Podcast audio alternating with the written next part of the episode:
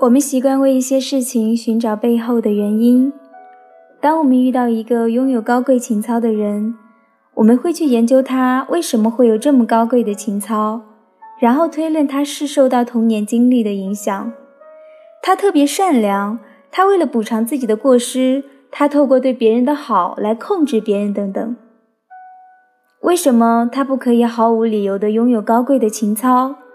他就是那么善良的一个人。他就是愿意舍己为人，他就是见义勇为，就是那么正直。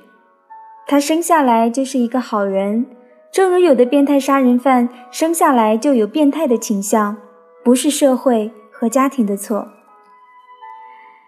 为什么我们不可以接受别人拥有高贵的情操，而偏要为他的情操想一些不高贵的理由呢？人根本不是很有动机的，许多时候。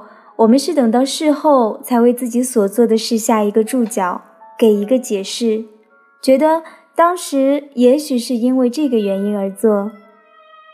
可是，凡事真的都有原因吗？我爱你，根本没有原因，不是因为你像我，或者因为你刚好与我相反，不是一种心理补偿，不是你拥有什么优点、什么条件。也不是因为你怎样对我，所以不要再问我为什么爱你。如果我能够回答，那些原因也不过是我在事后才想到的。我不爱你，也没有原因，不一定是你有什么不好，或者你做错了什么。我觉得自己不爱你，就是不爱你。如果有理由，也是我用来说服自己的。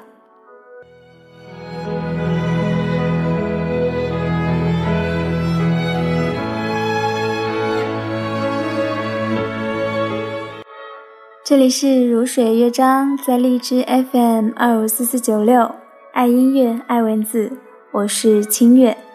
今天的节目呢，依然是带来张小娴《不爱你就是不爱你》，出自于《谢谢你离开我》这本书。好了，今天的节目就是这样，清月祝各位晚安，我们明天见。